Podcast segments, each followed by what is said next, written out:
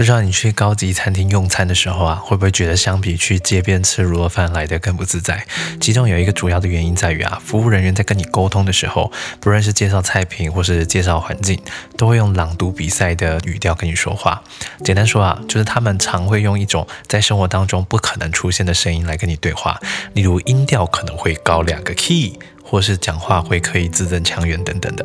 他们之所以这样做的原因呢，是因为认为这样的表现看起来比较专业，但实际上啊，这样的做法并不会增加客户对你的好感度，反倒会让客人跟你产生距离感。这是为什么呢？我们用逻辑推想就能够理解啊。想要把产品成功的卖给客户，其中一个重要的关键在于信任度。而在人与人之间的关系当中啊，拥有基础信任度的身份，最常见的不外乎是家人、亲人、朋友、同学或是师长。而在这种身份之中啊，你认为哪一种身份是最容易获取的？肯定是朋友啊。这也就意味着啊，想要成为一个好的销售员啊，你必须要让自己有办法跟客人做朋友。理解了这个道理之后啊，方法不就出来了吗？你只要把一切你会对朋友做，并且能够让朋友感到温暖的事情，都对客人做不就得了吗？这也是为什么我常跟公司的小编说啊，你在回复客人讯息的时候，千万不要说您，要说你，千万不要在对待客人的时候毕恭毕敬，甚至在对话的过程当中啊，偶尔开个黄腔，讲个笑话都是可以的。原因很简单啊，因为你跟朋友相处的时候，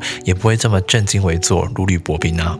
你可以想一想啊，假设你见到一个陌生人，他讲话的时候用词小心，刻意修饰，还刻意的咬文嚼字，你会认为这个人是想跟你做朋友的吗？不会啊，你反而很可能会认为这个人在套路你啊，所以对他贴上官腔、不可信任的标签，对吧？